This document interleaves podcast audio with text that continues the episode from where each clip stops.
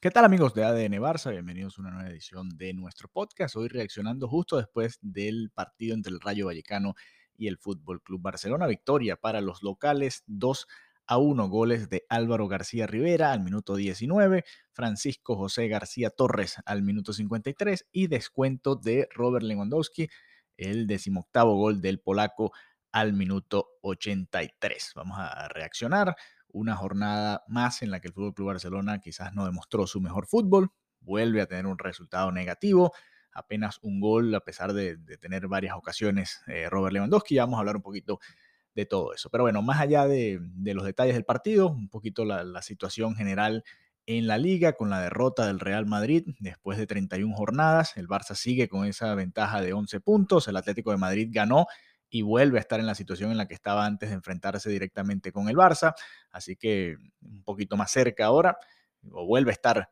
como estaba antes de ese partido directo que tuvieron, así que bueno, el Barcelona con 24 triunfos, 4 empates y 3 derrotas, sigue liderando la liga y, bueno, pareciera que, todavía no está definido esto. Quedan siete jornadas por jugar, vienen partidos complicados para el Barça.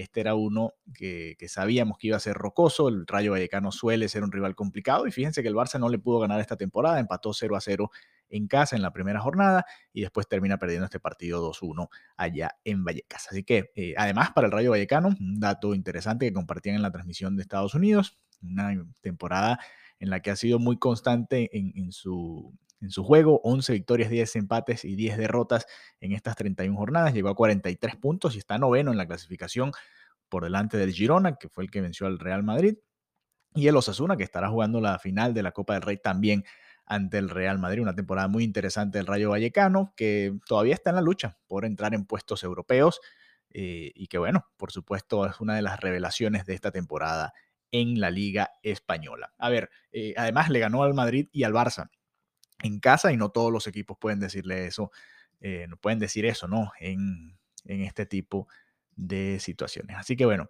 eh, a ver, vamos a, tratar de, de, analizar un poco todo esto, ¿no? y ¿Cómo empezamos? Yo creo que eh, hay dos partes, ¿no? Primero vamos a comenzar con el 11. uno tiene que analizar este tipo de partidos con mucho cuidado porque sé que hay mucha gente en redes sociales muy molesta y, muy contrariada con la situación. Pero a ver, a ver y vamos analizando cosas puntuales, ¿no? Eh, primero, Ter Stegen, a pesar de sus molestias, estuvo en el arco eh, como titular, Cundé lateral derecho, Araujo, Marcos Alonso y Alejandro Valde por izquierda. Eh, Alonso, no, no vamos a responsabilizarlo ni mucho menos, pero fue el sacrificado al momento de que Xavi trató de hacer las variantes y, y bueno, vimos un poquito por ciertos momentos algunos de los mejores minutos del Barça. Para mí no fue del todo mala la primera, eh, o, fragmentos de la primera mitad, ¿no? Obviamente el Rayo Vallecano es un equipo que presiona mucho, que suele complicar bastante a los rivales y que, y que bueno, al Barça también son, son partidos complicados, ¿no? El Barça apenas tiene un gol contra el Rayo Vallecano en los últimos cuatro enfrentamientos y, más allá de que el duelo de Copa en el que el Barça pudo superarlo, le cuesta al Barcelona realmente contra este equipo, ¿no? En aquel momento el Rayo estaba en segunda, para, que tengan una idea, ¿no? es un equipo que, juega muy bien contra el Barça y contra el Madrid, se crece contra los equipos grandes y el Barça no jugó y no estuvo su mejor versión, ¿no? Pero bueno, en el medio campo, Frankie de Jong, Gaby y Pedri González. Eh, volvía Pedri a la titular, no estuvo fino Pedri, se nota que le faltan minutos, pero bueno, este tipo de, de partidos y de situaciones van a suceder a lo largo de la temporada y bueno, hay que, hay que saber adaptarse a ellas y no son excusas para eh, el mal resultado del día de hoy. No, adelante Rafinha, Ferran Torres y Robert Lewandowski. No fue el mejor partido de Ferran Torres, se fue sustituido, pero bueno, ha sido parte de la irregularidad de este año, ¿no? Entró Ansu Fati tampoco en las pocas que tuvo se vio del, todo bien, ¿no? Asociándose con Robert Lewandowski, se ve que no, esa conexión no está ahí y hay, y hay muchas cosas, muchos automatismos que parecieran no estar en el Fútbol Club Barcelona y que le está costando, les está costando en los últimos cuatro partidos.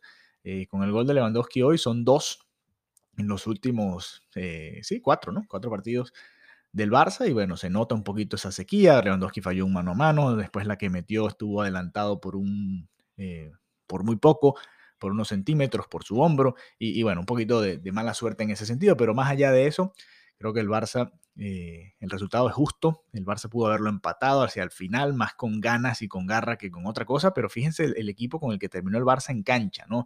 Y, esta alineación, si, si me dicen a mí, miren, el Barça se va a estar jugando un partido importante de liga, la jornada número 31, con esta alineación en la cancha, yo te diría, no, pero por favor que no, por favor que este no sea el caso, porque no, no es una eh, alineación ideal, ¿no? El Barça terminó en cancha con este eh, planteamiento táctico, ¿no? Era un 4-3-3 igual que siempre, pero con estas variantes. Ter en el arco, por supuesto. Del lateral derecho terminó Alejandro Valde, que comenzó por la izquierda. Central por derecha terminó siendo eh, Araujo por izquierda y eh, Jordi Alba como lateral izquierdo. En el medio campo terminó Frank Pablo Torre y Eric García. Repito, Eric García, Frank y Pablo Torre se fueron sustituidos Gaby, De Jong y Pedri. No fue el mejor partido de ninguno de los tres, hay que decirlo, hay que, hay que ser sinceros en esto. De hecho, el segundo gol llega por un balón al que no llega Frank de Jong y la defensa del Barça estaba muy mal colocada. Creo que Cundé tiene mucha responsabilidad en este segundo gol porque dejó muy abierto todo ese franco derecho. Llegó tarde, se abrió antes de tiempo y no cerró ante la posibilidad de que De Jong perdiera ese balón. Y bueno, terminó aprovechando Francisco García para marcar el 2 a 0 y al final termina siendo el gol por el que pierdes, ¿no? El gol que significa la derrota del Barça. Y en la media cancha, como ya les decía, que sí, Eric García y Pablo Torre, adelante Ansu Fati, Lewandowski y Rafinha, y ya eso sí un poquito más parecido a lo que puede ser un once titular del Barça, ¿no? Entonces, em, obviamente no es el equipo que, uno quiere ver en este tipo de situaciones, pero fue el equipo que quizás, y esto sucedió por minutos, ¿no? Obviamente no es quizás un planteamiento inicial de Xavi, pero no les extrañe que más a menudo veamos a Valde por la derecha, porque la realidad es que Cundé no genera mucho peligro por esa banda. Y, es una situación, una, una, posibilidad que la habíamos visto temprano en la temporada, Valde por derecha, y que quizás a, Xavi no le, no le incomode del todo, sobre todo a la hora de buscar atacar a los rivales. Contra el Betis en casa no creo que sea el escenario en el que el Barça lo haga, pero no les extrañe que de ahora en adelante lleguen un poquito más de oportunidades en las que Valde puedas ser una variante por ese lado, teniendo a Alba por la izquierda. Ojo que eh, Valde hacia adentro fue eh, a veces hasta más peligroso que Rafinha en muchas ocasiones. Eh, y bueno, Rafinha sí que sin poder dar ese chispazo, ¿no? Más allá de que ha marcado muchos goles importantes, que le han dado triunfos en partidos muy cerrados al Barça, pareciera que el, el equipo le cuesta, ¿no? Generar ocasiones y las pocas que tiene no logra aprovecharlas del todo. Así que eh, bueno, son, son situaciones en las que el Barça puede mejorar, por supuesto. Hoy no fue el mejor partido y a pesar de eso, yo diría que fue un partido bastante parejo. Por supuesto, el resultadismo va a decir que el Barça de Xavi no funcionó para nada. No creo que sea exactamente esa la situación. Creo que hubo buenos momentos de partido. Creo que hubo muy momentos en los que el Rayo fue superior totalmente al Barcelona, incluso tocándole el balón por, por mucho tiempo. Pero eh, a pesar de eso, el Barça remató cinco ocasiones dentro del arco, dentro de los tres palos, diez en total. Eh, y, la verdad que fue un partido bastante parejo en ese sentido, ¿no? en ocasiones claras de gol. Eh, el Rayo Vallecano fue muy efectivo también, hay que decirlo. Muy buen gol el primero.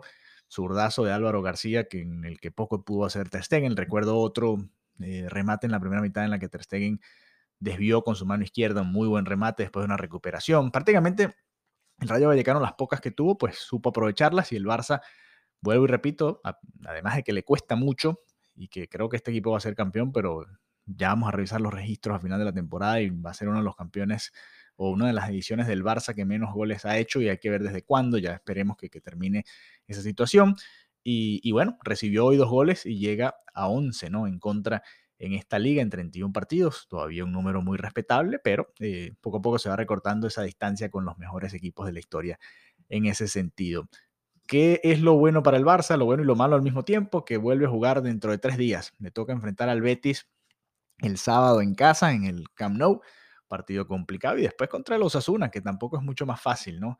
El, rival del Barça en este sentido, el Barcelona, eh, bueno, eh, de estos tres rivales, creo que el más sencillo, entre comillas, el Rayo Vallecano. Y bueno, vean lo que sucedió. Ahora le tocará enfrentar a dos rivales muy complicados de manera consecutiva, Betis y Osasuna, para seguir en ese camino rumbo al campeonato de liga. por supuesto, una derrota que, duele, que complica un poquito más la situación. Menos mal que el Real Madrid perdió el, en su partido contra el Girona. Y fíjense qué curiosidad, ¿no? El Madrid perdió en el campo del Girona, un equipo de, Cataluña, y el Barça perdió en el campo del Rayo Vallecano, un equipo que está ahí en Madrid. Así que eh, son las situaciones que se viven hoy en el Fútbol Club Barcelona. Veremos qué dice Xavi, veremos cuál es el análisis. Hoy es otro partido de esos en los que pareciera que no le supo dar la vuelta, que no pudo encontrar las variantes necesarias para poder darle un vuelco ¿no? al partido, quizás tardó un poco en los cambios, un poco lo que hemos venido conversando a lo largo de, de, los últimos meses, ¿no? Que, Xavi quizás espera mucho, por ejemplo, Pablo Torre por Gaby fue al minuto 79, igual Eric García por De Jong, y ahí parecía que el equipo no reaccionaba, Pedri por, eh, salió al 68, pero porque probablemente estaba acordado de esta manera, y no sé, pareciera que, que tarda un poco eh, Xavi en hacer los cambios. Ansu Fati entra ya con el partido 2 a 0, ya cuando las cosas estaban muy complicadas, igual que Jordi Alba por Marcos Alonso. Pareciera que espera que todo esté demasiado cuesta arriba para darle un vuelco a la situación, cuando ya al final de la primera mitad se veía que no le estaba funcionando al equipo el plan inicial. El plan inicial eran muchos pases largos, con Ronald Araujo no se pudo hacer. Cuando entró Eric García y estuvo en el medio campo, pues parecía que, que podía ser un poquito más efectivo en ese sentido. Pero, pero bueno, eh, es un poco las sensaciones generales que me deja el equipo. Igual falta un poquito de verticalidad. Pablo Torres se la dio en los últimos minutos. Falta un poquito más de atreverse a dar los pases por el medio. El pase de, de Pedri a, Lewandowski fue muy bueno en la primera mitad. Lamentablemente estaba un pelín adelantado el polaco, pero que me gustaría ver un poquito más de eso, un poquito más de, de atreverse cuando están en esos tres cuartos de cancha y que el Barcelona pueda ser un poquito más incisivo en esos momentos en los que tiene cierta ventaja en esas situaciones del terreno. De, resto, crédito al rival también, eh, hay que ser claros en cuanto a esto. El Rayo Vallecano jugó un partidazo, jugó muy bien y mereció el triunfo el día de hoy y es parte también de aceptar cuando el rival es superior. Si el Barça empataba, eh, bueno, quizás hubiese sido hasta un poco injusto para el partidazo que hizo el Rayo Vallecano, pero bueno, así es el fútbol. Así que nada, estaremos regresando pronto acá en ADN Barça Podcast y nos reencontramos pronto nuevamente por acá. Recuerden, les dejaremos un mensaje por aquí al final. Estén muy atentos a lo que sigue siendo nuestra cobertura del Fútbol Club Barcelona. Quedan siete partidos apenas, siete partidos y se termina la temporada. Así que aprovechar cada uno de ellos y a disfrutar cada vez que juega el Barça. Nos vemos el sábado nuevamente. Nos escuchamos el sábado probablemente. Y si no, quizás antes, dependiendo de qué suceda, después del partido entre el Barça y el Betis. Hasta la próxima.